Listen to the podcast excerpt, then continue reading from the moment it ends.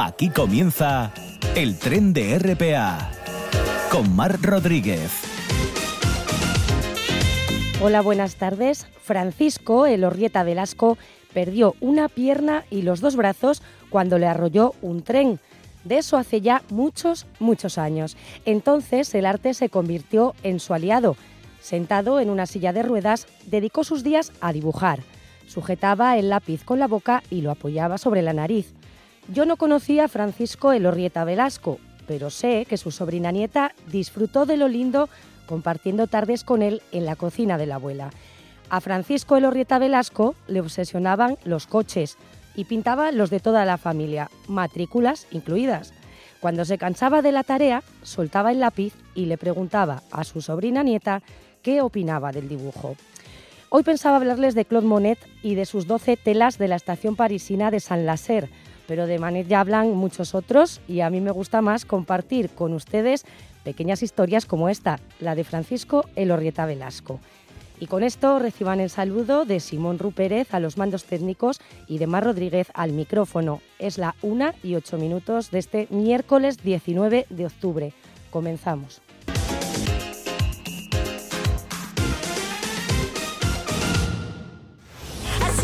canto a los coherentes, a los humildes que buscan la paz. Herramientas de bienestar con Miriam Moral Rato. Y quien esté dispuesto a compartir. Bueno, y ahora es el momento de saludar a nuestra colaboradora Miriam Moral con sus herramientas de bienestar. ¿Qué tal, Miriam? Hola Mar, de nuevo traemos algo de total actualidad para este tren. Muy bien, ¿con qué nos vas a sorprender esta vez? A ver. Mm, recientemente, dos de las tres ciudades más importantes de Asturias han desarrollado actividades en torno a lo que se ha denominado Noche Blanca. El pasado 30 de septiembre fue en Gijón y el 1 de octubre en Oviedo. En Avilés se realizó meses antes. Uh también y por primera vez, así que en eso, bueno, estamos de enhorabuena, ¿no? Pues sí, porque la Noche Blanca es un evento cultural y artístico que cada vez más busca involucrar a toda la sociedad y año tras año va creciendo en popularidad. También hace poco se realizó la nueva edición de Alma Gráfica en Trascorrales, Oviedo, que es una feria con lo más representativo del grabado a nivel internacional. Y entre otras muchas actividades por todo el territorio asturiano, también tuvieron lugar los encuentros de acuarela en Cangas de Onís y recientemente en Villaviciosa, con distintas actividades alrededor. Sí, es cierto que, que ha habido muchas actividades en torno al arte y todas muy interesantes. Sí, por ello hoy me ha parecido oportuno hablar acerca de lo que el arte y la psicología unidas nos pueden ofrecer dentro de lo que hemos denominado herramientas de bienestar. Ajá. ¿Y por dónde empezamos, Miriam? Bueno, hay muchas preconcepciones respecto al arte. Algunos creen que solo unos pocos pueden crear o apreciar obras artísticas y no es así, pues nuestro cerebro está diseñado para disfrutar del arte. Otros, eh, sin embargo, piensan que el arte es algo superfluo, que no sirve para nada, y eso tampoco es así, ya que tiene beneficios no solo inmateriales, como el aspecto estético o expresivo, sino que también tiene beneficios muy palpables eh, con efectos neurológicos positivos para nuestro cerebro, como comentaremos. Pues vamos a ello, continúa. A ver, el arte puede simplemente atraernos de manera superficial, pero también tiene un fuerte poder como estímulo. Las reacciones de cada persona con el arte son diferentes, no cabe duda, pero lo que no nos deja el arte es indiferente. Ajá, es verdad, a nadie deja indiferente el arte, es cierto. Sí, su capacidad para producir un efecto en nosotros es incuestionable. Es más, los últimos estudios acerca del efecto del arte en nuestro cerebro revelan que cuando observamos arte se aumenta el flujo de sangre a nuestro cerebro hasta un 10%. Es decir, ver arte desencadena un aumento repentino de una sustancia química que nos hace de manera inmediata sentirnos bien, que es la dopamina. ¿Y quién no quiere sentirse bien? pues todos, todos, por supuesto, sin duda ninguna. Claro. La semana pasada, hablando sobre la memoria, expuse como uno de los consejos buscar algo que nos sorprenda en nuestro día a día. Sí. Pues bien, visitar museos, galerías de arte, exposiciones, acudir a conciertos, teatros, presentaciones de libros, en definitiva, cualquier modalidad de arte estimulará nuestras neuronas y como el arte no nos deja indiferente, quién sabe si nos sorprenda. ¿eh? Sí, es un buen consejo para seguir cuidando nuestro cerebro y nuestra memoria y además, bueno, la mayoría de estas actividades son gratuitas, así que se encuentran, ¿verdad?, al alcance de todos. Sí, no está de más recalcar el acceso libre a muchas de estas actividades. Bueno, ¿y qué otros consejos nos traes en relación al arte? Mm, si el simple hecho de observar arte nos produce estos beneficios en el cerebro, involucrarse en actividades artísticas en cualquiera de sus variantes revitaliza el cerebro mucho más. Ajá. ¿Y para ello hay que tener algún talento? No necesariamente. Puede ser que sean solo algunas personas las que eligen desarrollar alguna disciplina artística de manera profesional. Pero esto no significa que solo ellos puedan beneficiarse física, mental y emocionalmente del arte. De hecho, todos podemos. Y es más, todos tenemos esa capacidad más o menos desarrollada. Por ejemplo, el dibujo es un lenguaje que todos de niños hemos usado espontáneamente para, para expresarnos, incluso antes de saber escribir. Sí, sí, es, es verdad. Sin embargo, eh, es una actividad que se va abandonando en la mayoría de los casos ¿no? a medida que crecemos o no, muchas personas tienen la costumbre de garabatear, por ejemplo, cuando están hablando por teléfono. Pero esto nos desvía del tema a tratar hoy. Sí, sí, sí, es cierto, ¿eh? lo de garabatear. ¿Cuáles son los eh, beneficios de involucrarnos en una actividad artística para nuestro bienestar? Pues son muchos y diversos. Por un lado, crear o involucrarse en actividades artísticas ayuda a liberar la ansiedad y el estrés. Cuando estamos inmersos en un montón de tareas laborales y domésticas o nuestra mente o pensamientos empiezan a darle vueltas a preocupaciones que se suceden en nuestro día a día, es cuando más necesitamos hacer una pausa mental. Involucrarnos en alguna actividad artística ayuda a distraer esos pensamientos, dándole ese tan necesario descanso a nuestra mente.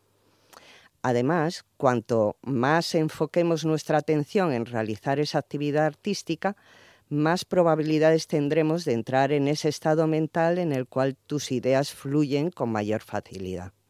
Lo importante es darnos el espacio para relajarnos. O sea que el involucrarnos en actividades artísticas nos ayuda a liberar estrés. ¿Y qué otros beneficios puede tener el desarrollar una actividad artística? Se sabe que aumenta también nuestra autoestima. Al crear algo nuevo, algo que no creíamos posible realizar, y si nos fijamos en el proceso y no en el resultado final, nos proporciona una verdadera satisfacción personal. Además, debemos considerar el arte como aquella actividad que nos permite libremente expresar nuestros sentimientos que por otros medios serían difíciles de expresar. La práctica de una actividad artística en este sentido nos hace sentir mejor, aumenta nuestra confianza en nosotros mismos y nos ayuda a asumir nuevos retos. Es una posibilidad de expresión, de conocimiento y de transformación personal. Y también se dice que fortalece nuestro cerebro, ¿verdad? Sí, practicar una actividad artística también mejora nuestra capacidad cognitiva y de memoria. ¿Por qué? Pues porque a diferencia de otras actividades, eh, las actividades artísticas no requieren de una única respuesta o una respuesta correcta. No se necesita una única manera de hacer o interpretar. Por ello estimula un tipo de pensamiento original que a su vez ayuda a mantener en activo nuestras neuronas. Nos enseña que hay muchas soluciones posibles y aprendemos a analizar los problemas desde diferentes puntos de vista. Es decir, activa nuestro cerebro y le obliga a encontrar soluciones diferentes para resolver un problema. Estimula también nuestra imaginación y nos hace ser más creativos. Mm. El arte nos da la oportunidad de conocernos mejor y descubrir aquello de lo que somos capaces. Además, se sabe que produce beneficios en nuestra capacidad de concentración y memoria y nos mantiene activos y dispuestos a nuevos aprendizajes. Pero no solo eso, sino que cada variante de actividad artística posee unas cualidades que potencian aspectos de nuestro desempeño en otras áreas. Son todo bondades, desde luego. y bueno, además, cada vez proliferan más actividades en torno al arte a nuestro alrededor y no solo hablamos de, academias de arte, sino también actividades que se desarrollan en locales o en bares que nos permiten socializar mientras quizás estamos creando una hermosa o no Mm.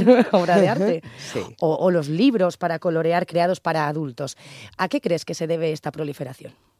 Sí, es verdad que han pro- proliferado mucho últimamente este tipo de actividades y en parte es por la necesidad que tenemos de socializar y mantenernos activos simplemente creando. Lo importante, más que el resultado final, como te decía, es el proceso de creación. Hace unos años estas actividades eran desarrolladas principalmente por los niños.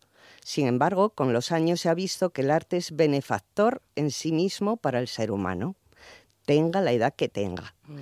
Y su práctica permite manifestar la singularidad que cada uno de nosotros tenemos, al mismo tiempo que potencia las relaciones sociales, en este caso. Es decir, crear te crea. Ajá. ¿m? Involucrarse en una actividad artística a cualquier edad es una especie de permiso para ser nosotros mismos. Ah, qué interesante. Mm. Y esto se, se utiliza también en terapia, ¿no? Sí, se ha visto que el arte es una herramienta potente al beneficio de la salud completa del ser humano, sea cual sea su condición de salud. Ayuda tanto a resolver problemas que afectaron en el pasado y que se manifiestan en el presente, como también ayuda a la hora de afrontar diferentes estados de salud. Este efecto del arte en nuestro cerebro se utiliza, por ejemplo, con personas que padecen estrés postraumático resultante de conflictos bélicos, de abusos sexuales, desastres naturales. Se ha demostrado también efectiva en individuos que sufren enfermedades físicas como el cáncer, la demencia o el Alzheimer, o que han sufrido una lesión cerebral, así como en numerosos trastornos de índole psicológico como la depresión y la ansiedad. Todo muy interesante. Bueno, nos encantaría seguir hablando y hablando y tendremos más ocasiones, pero bueno, ahora vamos a recopilar y recordar esos beneficios que nos aporta el arte a nuestro bienestar. Miriam. Bueno, pues resumiendo, tanto el empaparnos del arte recorriendo todo lo que el entorno nos ofrece, como museos, galerías, exposiciones, obras de teatro, de danza, conciertos, presentaciones de libros, como también involucrarnos en una actividad artística, nos reporta grandes beneficios. Estimula nuestro cerebro y nos hace sentirnos bien, ayuda a mantener controlada nuestra ansiedad y estrés, mejora nuestra autoestima y autoconocimiento y fortalece nuestro cerebro. Nos mantiene activos. Y además es apto para todas las edades y condiciones de salud.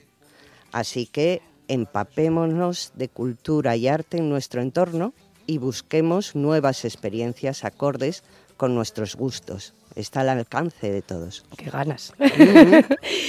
Miriam, y para acabar, ¿qué frase nos traes hoy? A ver. La frase de hoy es de Abraham Maslow, que fue uno de los principales exponentes de la psicología humanista y que postulaba la existencia de una tendencia humana básica hacia la salud mental. Decía que la salud total significa tener acceso a nosotros mismos en todos los niveles. Muy bien, pues con esa frase nos quedamos. Gracias de nuevo, Miriam Moral Rato, psicóloga, neuropsicóloga y, como decía, Ana Ranera, la periodista del diario El Comercio, irremediablemente artista. Hasta la próxima semana, Miriam. Hasta la próxima semana, Mar. imaginar ele está partindo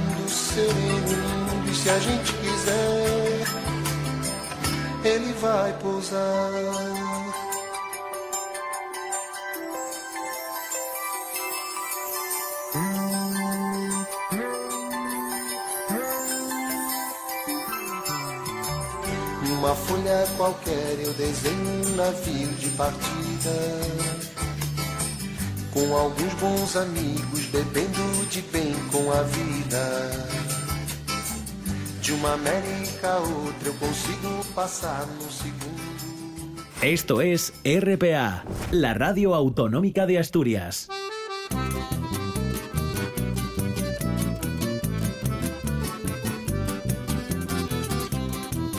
Cuando es la una y 21 minutos llega el momento de saludar a Javier Arjona de Sol de Paz Pachacuti. ¿Qué tal, Javier?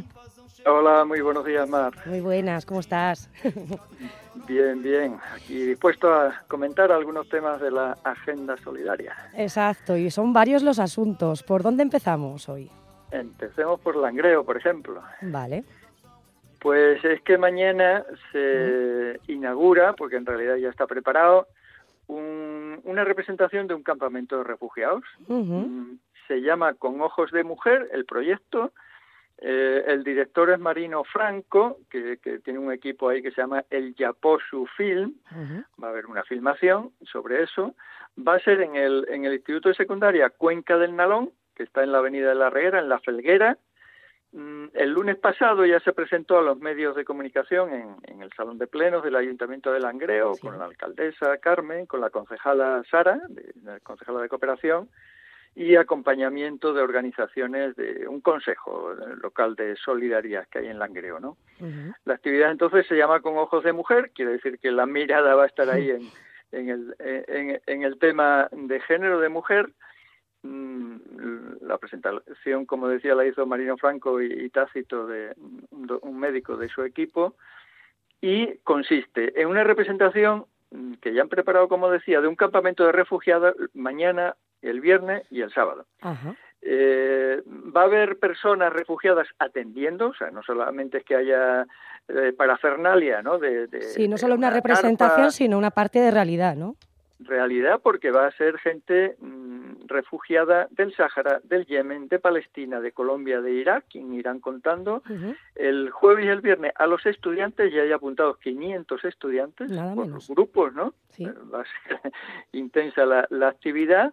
Mm, Les explican las condiciones genéricas de, de un campamento de refugiados. Hay una exposición también de fotos para que se vayan ubicando y sobre todo hablan, hablan con estas personas, ¿no? Que han padecido en directo eh, la obligación de, de huir de su país. Y luego el sábado será abierto a todo el público que quiera, eh, concluirá con, con té saharaui, ¿no? que preparará la gente del Sahara, y algo de música.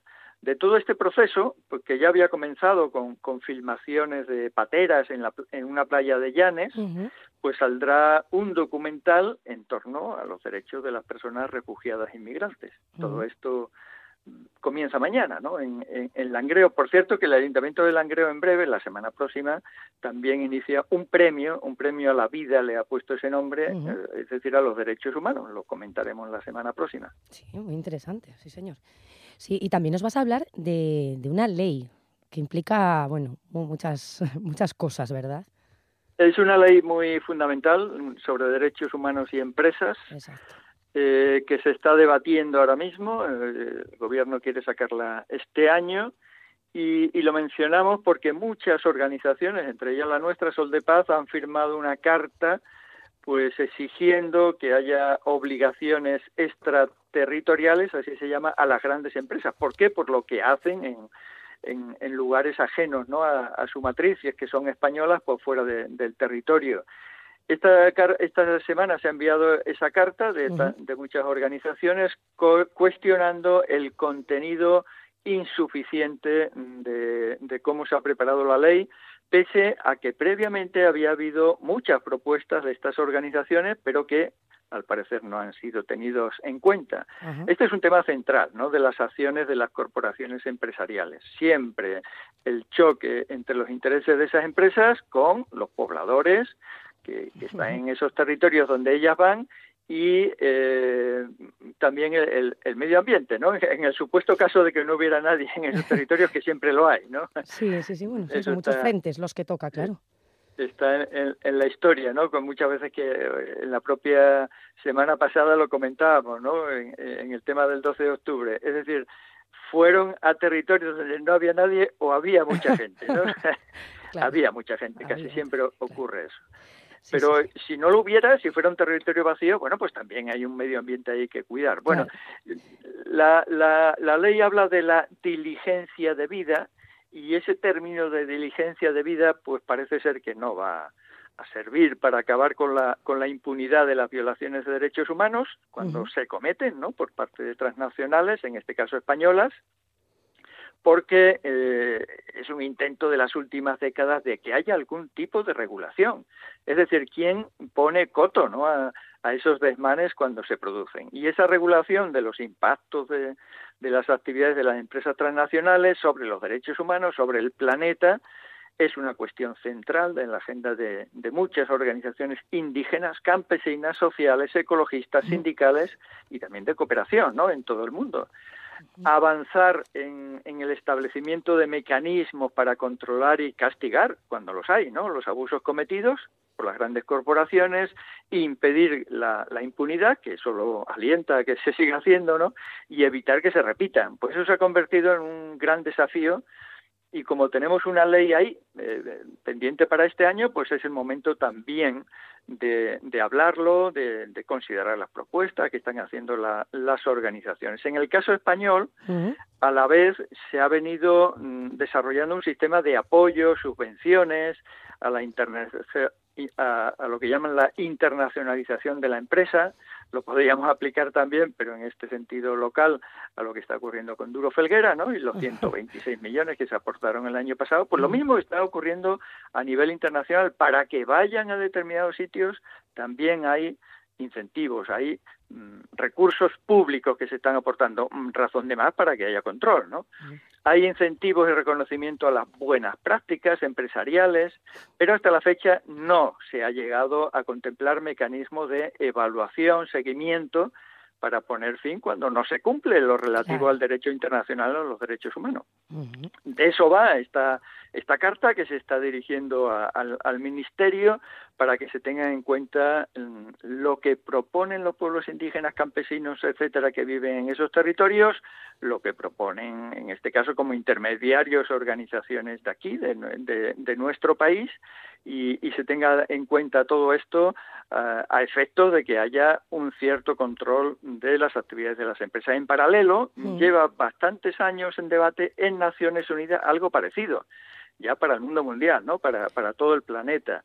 Eso va a cuentagotas, o sea, muy, muy lentamente, aunque se ha avanzado algo, ¿no? Un mecanismo eh, que sea efectivo y, que además sea obligatorio de, de cumplimiento, un, un, un nuevo una nueva regulación para las empresas para que eh, simplemente cumplan con los derechos humanos. ¿no? -huh. Eso va esta carta que se estaba dirigiendo ahora mismo al ministerio uh, correspondiente aquí en España. Sí, que además es algo que parece lógico, pero bueno, luego pues parece ser que no, se cumple. Luego no se cumple y quería citar aquí, por ejemplo, aunque sea un caso peculiar, pero como ha ocurrido este fin de semana, los 41 mineros que han muerto en Turquía, ¿no? No, nos han publicado en un diario de, de Turquía, en turco, por lo tanto, la, la, nota de apoyo y solidaridad enviada desde aquí, desde Sol de Paz Pachacuti, y bueno, en mi caso particular, como jubilado de la minería, con, con más afectación de la minería del carbón, porque era una mina de carbón, 41 muertos y, y 11 heridos muy graves, ¿no? Y si hablamos de Turquía, solo por mencionarlo, está muy fuerte la respuesta al asesinato de dos mujeres kurdas. Una ocurrió en Irán, Masa Amini, y otra en Rojava, la parte siria, ¿no? Pero por parte de la ocupación militar turca.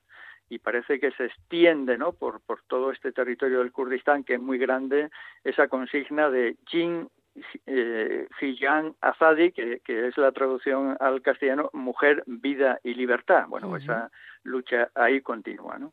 Muy bien. También nos vas a, a contar una, un taller que se va a desarrollar en Navia el viernes. Este viernes en Navia a las 7, mm, dicen allá en la Casa Azul, que la gente de Navia conoce de dónde está, ahora no recuerdo la calle, no hemos estado ahí muchas veces, eh, se invita a todas las personas y entidades que creen que es necesaria otra economía y uh -huh. que piensan que, que las personas somos responsables y capaces de construir otras relaciones entre el dinero y la vida, pues a que se unan como socias y socios de la eh, 57, esta cooperativa de servicios financieros, y que desde los colectivos, cooperativas, asociaciones, que son las que pueden participar en este tipo de, de, cooperativa CO57, difundan, refuercen, utilicen los recursos que, que entre todas vamos poniendo al servicio de la economía social y solidaria. Es decir, ahí hay personas ahorradoras que en vez de tenerlo en un banco que puede tener interferencias en, en guerras, en, en, en, venta de armas, etcétera, pues lo ponen aquí en CO57 al servicio de la economía social y solidaria. Se supone, dicen en, en Navia, que hay ideas, que hay iniciativas, que hay capacidad para desarrollar la vida digna de las personas y que COP57 pues es la herramienta adecuada de finanzas éticas y solidarias al servicio de todo ello. Por cierto que COP57 Asturias celebraba este sábado un conversatorio sobre los temas de ruralidad. Hay muchas organizaciones en la zona rural asturiana eh, en esta COP57, la transición energética de máxima actualidad, ¿no? Y luego, bueno, la propia herramienta COP57, cómo mejorar para que todas las asociaciones y cooperativas y proyectos de contenido social pues puedan acceder a la COP57 si así lo consideran, ¿no? Este viernes en, en Navia es la cita. Muy bien, una alternativa muy interesante.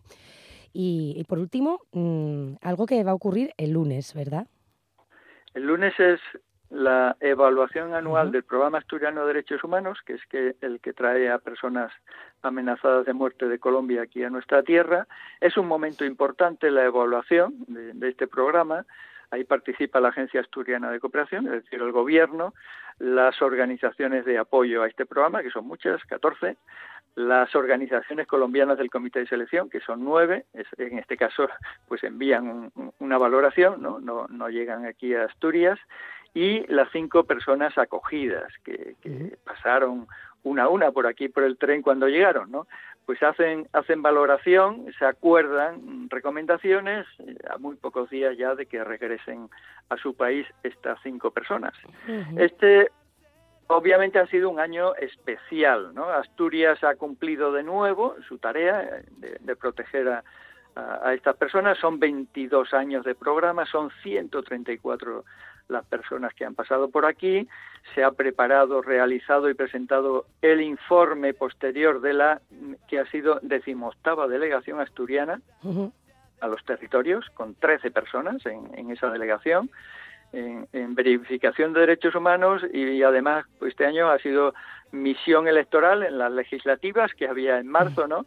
Y, después cambió el Congreso, después ha cambiado el Gobierno, se ha presentado el viernes pasado en la Junta General del Principado de Asturias el informe de la Comisión de la Verdad. Es decir, este año hay significativas cosas que contar y, y evaluar, ¿no? Sí, sí. En tanto que lastimosamente todavía las cifras de las violaciones son gigantes, 146 líderes sociales asesinados ya este año solamente, 85 masacres, 35 firmantes de paz, es una cifra horrible, ¿no? Horrible, ojalá no hubiera que cuanto si se van desarrollando, esperemos que más rápidamente la propuesta de paz total que hace el nuevo gobierno pero mientras tanto los datos que llegan a cada minuto es que en los territorios todavía son de control de los paramilitares. Así que tenemos esa evaluación este lunes de, un programa que suma muchas complicidades, que sigue siendo referente para, para todo el Estado y para Europa en la defensa concreta de, del derecho a la vida y a los derechos humanos. Por cierto, también recordamos que, que la Agencia Asturiana de Cooperación ha publicado un premio a los derechos humanos eh, nuevo, cuya convocatoria para hacer propuestas sigue abierta todo este mes. Así es que, pues, hagan propuestas, ¿no? para quien nos esté escuchando, para defensoras y defensores de derechos humanos en cualquier parte del mundo. En este lanzamos la invitación, sí, sí, claro. Eso es. No es no es este premio de la envergadura, recordamos, de otro que tuvo el gobierno que se llamaba Derechos y Libertades, que se hizo junto al gobierno de Baleares digo porque aquel era de 40.000 euros y este es de 5.000, pero más allá de la, de la cantidad es el asunto trascendente de, la, de la defensa de los derechos elementales. Y bueno, ya que está ahí, pues hagamos propuestas, ¿no? Exacto. Muy bien. Pues Javier Arjona, muchas gracias como siempre por traernos esta agenda solidaria, por darnos a conocer todos estos asuntos. Un abrazo y hasta la semana que viene. Hasta la semana que viene que también traeremos, hablaremos de un libro de Eduardo Romero sobre Colombia. Salud, solidaridades. Muy bien, un abrazo. Un abrazo, saludos. que nunca embarcar, mejor tentarse a dejar de intentar, aunque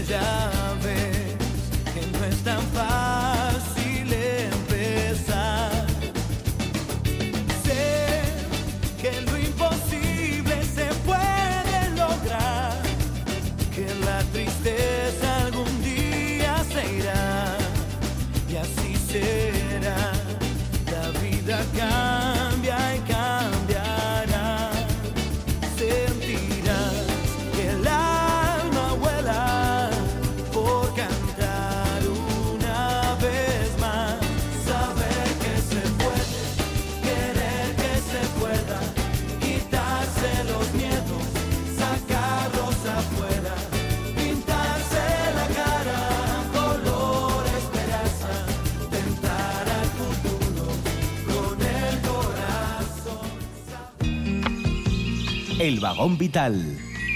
Con Luis Laria.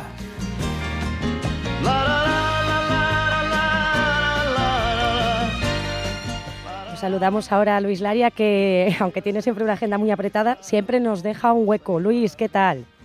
Hola, muy buenos días. ¿Cómo estás? Muy bien, espero que tú también y el- todos los oyentes estén de forma extraordinaria. Ahí, ahí, hay que intentarlo por lo menos, ¿verdad? ¿A que sí? Bueno, ¿qué nos vas a contar hoy? Creo que vas a empezar con el salmón y la nueva normativa, ¿no? Sí, mira, me da pena, me da pena que realmente, bueno, eh, la situación de los ríos no es la más halagüeña, la de las especies que habitan en él o que vienen a él y que incluso pues se reproducen en él, pues tampoco.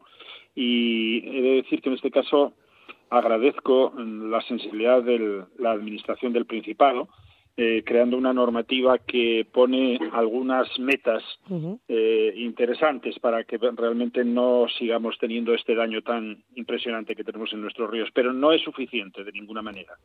De todas formas, doy las gracias porque se tom- tomen alternativas o medidas que puedan fructificar en un mejor futuro de los ríos. Pero tenemos que ahondar más, tenemos que buscar alternativas más serias y más drásticas.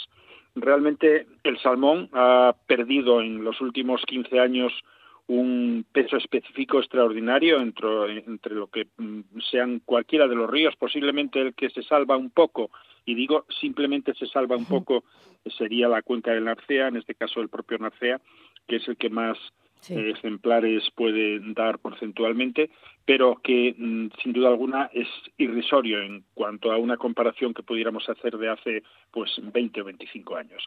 La recesión de todas estas especies es tan alarmante que posiblemente en un plazo de unos 25 o 30 años vaya a tener que estar prohibida absolutamente precisamente porque no haya especies. Ujú. Y eso Pueden llegar a extinguirse realmente- entonces, sí, ¿no? Yo creo que hay especies que van a terminar desapareciendo de las cuencas fluviales asturianas si no tomamos medidas totalmente radicales.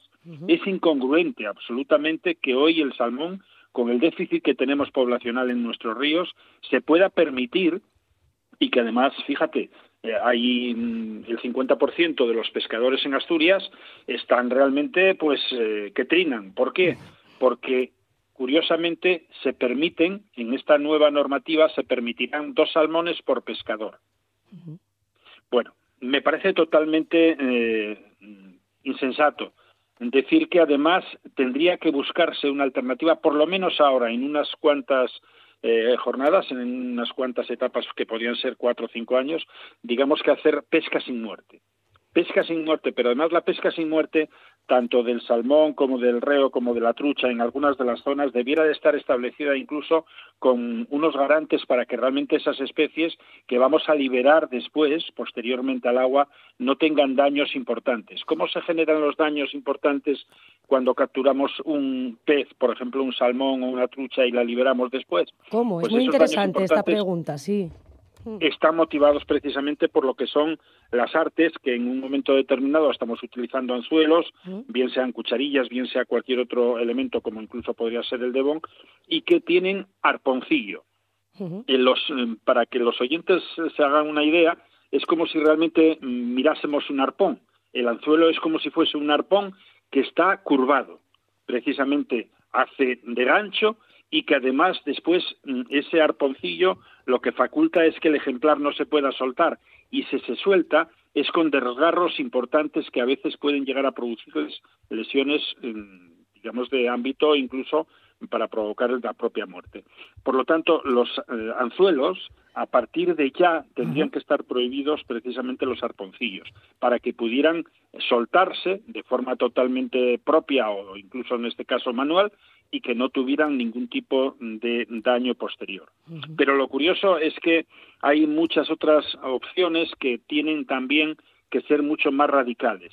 Por ejemplo, los periodos de pesca autorizada, en el caso, eh, obviamente, de lo que podríamos hablar también de trucha y reo, en zonas de montaña se está permitiendo o se va a permitir precisamente en etapas de alto estiaje. Cuando estamos hablando de agosto, por ejemplo, esa quincena de agosto que está permitido en las zonas de montaña y ríos salmoneros la captura de la trucha o del reo, Resulta que mm, eh, es, hay un estiaje ya importantísimo, los cauces se minimizan incluso hasta un 40 o, un, o incluso un 50%, las especies susceptibles de ser pescadas en ese momento, como digo, trucha y reo, tienen un volumen en metros cúbicos muy mínimo de agua en comparación a lo que podría ser pues la primavera y hablando de mayo.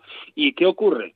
Pues que es mucho más susceptible que una trucha o un reo X que estemos, pero estoy hablando sobre todo de montaña, entonces me referiría más básicamente a la trucha, pues que realmente ante una necesidad alimentaria es mucho más fácil capturarla.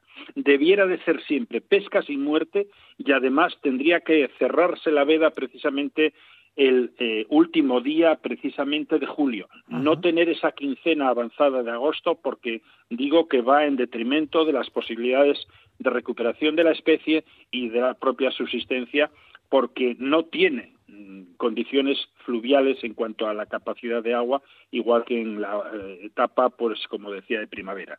Hay otras circunstancias que realmente son totalmente insuficientes. Debiera de aumentarse al menos en un 25% las zonas vedadas de los ríos asturianos, zonas intocables. ¿Por qué? Porque hay ríos que tienen problemas serios, problemas de contaminación, de fluencias que se están generando por, digamos que, por ciertas poblaciones. Hay otras zonas que realmente por condiciones de reproducción, de freza, debieran de ser totalmente vedadas, o sea, aumentar esas vedas sería mm, realmente garantizar la subsistencia, al menos la reproducción de una forma porcentualmente adecuada, interesante. Y hay otra cosa, las tallas mínimas. Las tallas mínimas de las especies, por ejemplo, de la trucha, está en 19 eh, centímetros. Tendría que subir a 20. La del salmón, que está en 45, tendría que subir a 50. Y la del reo, que curiosamente también tiene la misma talla que la de la trucha, de 19 tendría que pasar a 22. Tenemos que garantizar y preservar que esas especies se puedan hacer más longevas, que puedan tener más capacidad reproductora. Por ejemplo, el reo, pues es una especie que sale al mar y que regresa. El salmón, de la misma manera. Eh, ¿Qué ocurre? Pues que precisamente cuando estamos hablando de reproducción hay zonas de freza, por ejemplo en el salmón, que tendrían que ser absolutamente intocables en algunas etapas del año y que allí no se pudiese ejercer ningún tipo de actividad e incluso diría hasta lúdica. Estoy en contra precisamente de esas masificaciones extraordinarias que se hacen a nivel turístico, por ejemplo, pues con canoas, etcétera, en zonas de una tremenda de un tremendo valor precisamente reproductor. Hay que también limitar esas circunstancias. Está claro que bueno, pues que mm. hay empresas y tenemos que garantizar el sostenimiento de los eh, puestos de trabajo, pero tenemos que garantizar y en este momento y muy mucho precisamente la conservación de los ríos. Hay otra cosa curiosa. Eh, la pesca, por ejemplo, en las zonas salmoneras eh, mm, hay un problema muy serio y que es precisamente el desgaste, la erosión que se genera con el canto rodado en una ingente cantidad, y diría toneladas, porque tenemos toneladas en los cauces fluviales, en aquellas zonas que son muy activas en la pesca del salmón, de cantidad de plomos. Los plomos son utilizados precisamente, eran utilizados pues para el propio aparejo. Bueno, pues eh, ahí el sella, incluso en lo que podría ser en este caso el Narcea, cualquiera de los ríos salmoneros eh, per se, tienen una gran cantidad, incluso diría, de toneladas de plomo. Habría que intentar precisamente minimizar ese impacto también, incluso intentando recuperar esa cantidad importante, o al menos una cantidad importante de este podría metal que con ello? está generando problemas serios también, para, incluso para lo que es el propio ser humano. Pero es posible, ¿no?, recogerlo y Claro que sí. igual que es posible recoger la cantidad de plástico que tienen todos los cauces fluviales. Todos los cauces fluviales reciben todos los días una ingente cantidad de plástico y ya no digamos ya no digamos lo que pasa con fiestas como puede ser el Singüelu, como puede ser la fiesta de las piraguas, como puede ser cualquier tipo de fiesta, porque la suerte, en este caso, de esos festejos, a priori, parece ser que sean los cauces fluviales.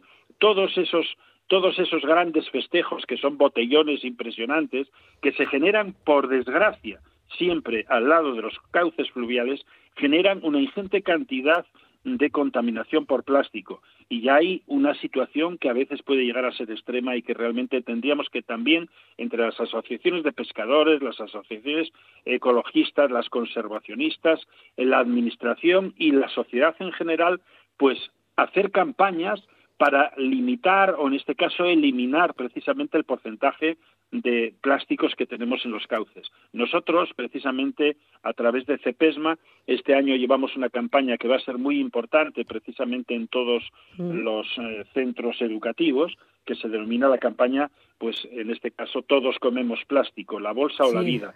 Eh, vamos a intentar por todos los medios que el plástico se minimice el consumo y sobre todo que no se vierta a los ríos, pero tenemos la necesidad imperiosa de que sume el conjunto de la sociedad. Y en este caso, pues precisamente los pescadores, eh, me consta que hay muchísimos pescadores que tienen un respeto importante por el medio ambiente, por el ecosistema fluvial, pero realmente tenemos que trabajar de forma muy activa para que realmente todo esto se minimice. Pues menudo problema que tenemos. Tenemos un problema muy serio, ¿eh? Sí, sí. Tenemos un problema muy serio y tú date cuenta que también hay otra circunstancia por mm, valores o por eh, conceptos antropocénicos o por Mm. o por mm, accidentalidades eh, hay zonas donde realmente esa freza que se provoca por ejemplo en lo que es eh, precisamente la trucha sobre todo el salmón etcétera pues tienen muchos problemas anualmente porque las riadas son un problema importante están haciendo acúmulos de áridos en este caso de lo que es canto rodado etcétera en pozos donde realmente también se necesitan para la etapa de estiaje una cantidad de metros cúbicos de volumen de agua para que allí tengan oxigenación suficiente y puedan ester- estar pues a lo, a lo que es precisamente un asentamiento mucho más estable. Pero también hay otra cosa curiosa, no se toma en cuenta precisamente lo que es, digamos que la vida de la anguila. Las anguilas, igual que por ejemplo la- las lampreas, que están desapareciendo, ya casi las podíamos dar por extintas en los ríos asturianos, por desgracia, donde poco queda todavía, y digo poco queda todavía, es algo en Galicia, curiosamente, bueno, pues aquí en Asturias la lamprea podríamos decir que ya es casi inexistente, no existe, casi, casi podríamos decir que se ha extinguido. La anguila, la anguila lleva el mismo proceso, pero ojo, la anguila es la reproductora de la angula. ¿Cómo es posible que esté vedada la anguila en los ríos asturianos? Porque obviamente el déficit poblacional es tremendamente alarmante y sin embargo nos permitamos el lujo de capturar a los alevines. La angula, yo haría una ve- veda total por cuatro años ahora mismo una veda total de captura de angula por cuatro años para ver qué ocurre, porque en estos procesos, cuando estamos hablando de cuatro años, podemos llegar a tener garantías para observar si realmente la situación de la angula puede ser eh, remitida en lo que sería el proceso de, de degradación, de, de límite poblacional, o realmente tendríamos que tomar ya una medida mucho más drástica. La angula, yo no permitiría de ninguna manera extraerla en las condiciones en las que estamos ahora mismo. Realmente yo creo que nunca podemos esperar a que sea tarde, porque si algo es tarde, entonces ya hemos perdido eh, todos los valores y toda la razón. Tenemos tendencia, sí, a esperar demasiado, ¿verdad? bueno, Luis, pues nos queda un poco tiempo. No sé si quieres comentarnos eh, esta campaña sobre fósiles que tienes en marcha, algo de forma breve. Mira, voy a voy a comentarte eh, otra cosa Sí. porque precisamente estamos haciendo eh, digamos que un, un acopio de material, estamos intentando eh, por todos los medios que los niños que nos visitan pues precisamente no, no solamente tengan los intereses generales que a veces nosotros les estamos provocando en cuanto a interés para que bueno pues conozcan el medio ambiente conozcan pues la naturaleza el entorno a nivel biológico sino también a nivel geológico, efectivamente. Y mira, estamos haciendo en el Parque de la Vida ahora, pues eh, sobre todo un- unas exposiciones no solamente interiores, sino también exteriores, que yo creo que van a redundar precisamente en ese estímulo, en ese interés para que la comunidad educativa vea un poco más allá lo que son las piedras. Esas piedras en las que en muchísimas ocasiones pues podemos ver pues elementos fantásticos como son digamos eh, ser más allá de lo que son las piedras, pues tenemos los minerales, pero también tenemos esas otras piedras que nos esconden ahí, por decirlo así, eh, la vida, la vida anterior en el planeta Tierra, incluso cuando estamos hablando de etapas muy, muy lejanas en el tiempo. ¿eh?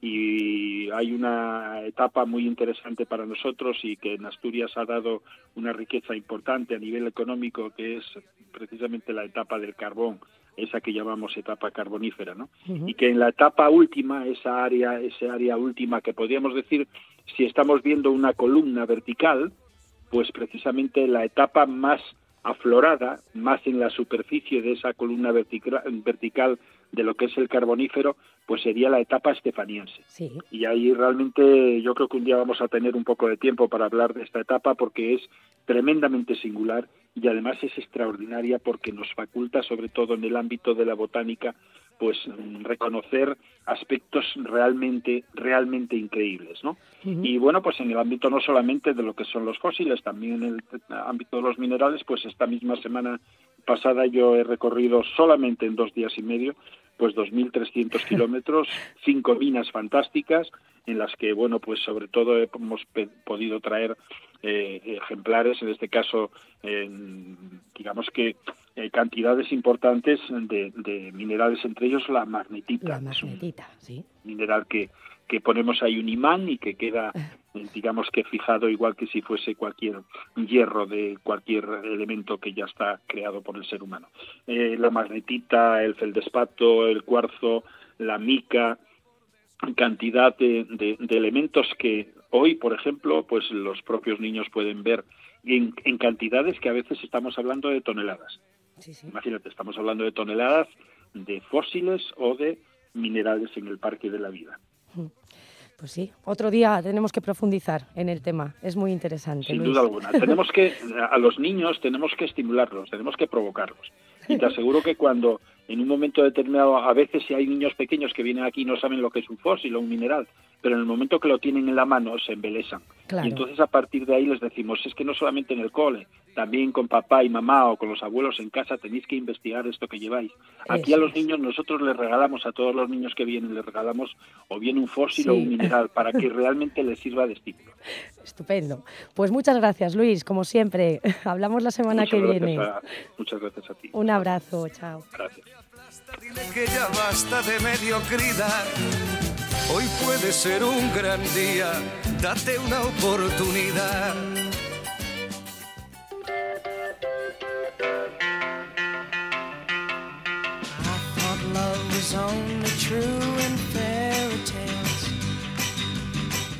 Bueno, pues cambiamos de tema porque Asturias es la región que ha incrementado más su tasa de pobreza desde el año 2015. El año pasado el 26,3% de la población asturiana estaba en situación de riesgo de pobreza o de exclusión social. Aunque es un punto y medio por debajo del año anterior, la subida de la precariedad femenina está haciendo que la brecha de género llegue a máximos históricos. Son datos de la tasa AROPE que recoge el último informe de la Red Europea de Lucha contra la Pobreza y Exclusión Social en el Estado español, presentado hace unos días. Y para, para ver un poco el estado de la cuestión, vamos a acercarnos ahora a uno de los escenarios donde esta pobreza se hace patente en el día a día. Y para ello vamos a hablar con Sor Fernanda, que es la responsable de la cocina económica de Oviedo. Bienvenida, Sor Fernanda, ¿qué tal? Hola, buenos días, aquí estamos. Muy buenas, muchas gracias por atendernos, que te pillamos ahí. bueno, eh, ¿cómo percibís desde la cocina económica eh, esta, esta pobreza ¿no? que, que parece que está aumentando? Bueno, pues la verdad es que es palpable esta situación a la que se ha hecho ahora mismo referencia, pues nosotros día a día lo vemos en la subida que estamos teniendo. Las personas que acuden al comedor presencial, que ya desde que hemos podido abrir en noviembre del año pasado hasta ahora mismo ha ido incrementándose mensualmente y sobre todo una subida muy numerosa en familias con menores que solicitan el recibir alimentos en especie para, o sea, sin elaborar para hacerlo en casa. Para llevar. Tenemos muy poco tiempo, ya lo siento, porque bueno, se nos fue un poco el, el programa. Y entonces quería saber lo- la clave, ¿no? ¿Os sorprende algo? ¿No llega la gente a fin de mes? ¿Qué es lo que, lo que veis? Bueno, la verdad es que todo esto que llevamos oyendo de la desde la brecha digital para poder acceder a, a ayudas Mm, la inflación tan grande que hay, las subidas de los precios de lo básico y de la energía, es sobre todo lo que nosotros estamos viendo que están afectando a, esta, a este colectivo que está viniendo al comedor. Por ejemplo, en el comedor, personas que viven en habitaciones que les han subido la renta porque al, propietario pues ha incrementado mucho sobre todo el valor energético. Y en las familias eh, ya no solo los alquileres sino ellos antes podían comprar su comida en el supermercado y con el mismo dinero no pueden no llegan ni a la mitad de la cesta. Ya no llega ya no llega. Bueno eh, Sor Fernanda eh, te emplazo para otra cita. Tenemos muy poco tiempo y, bueno, creo que es un tema que hay que dedicarle un espacio mayor, ¿verdad? Perfecto, sí, sí. Hace falta que se conozca esta realidad también. Pues anoto, anoto para otro día, volvemos a hablar con más calma. Un abrazo y muchas gracias, Sol Fernanda. A vosotros, gracias, gracias también. Hasta luego. Si piensas antes de comprar y piensas antes de tirar, si donas o vendes lo que ya no usas, si reparas, restauras y reutilizas, Súmate a la Semana Europea de la Prevención de Residuos. Inscríbete hasta el 3 de noviembre en la web cogersa.es. Cogersa, Gobierno del Principado de Asturias.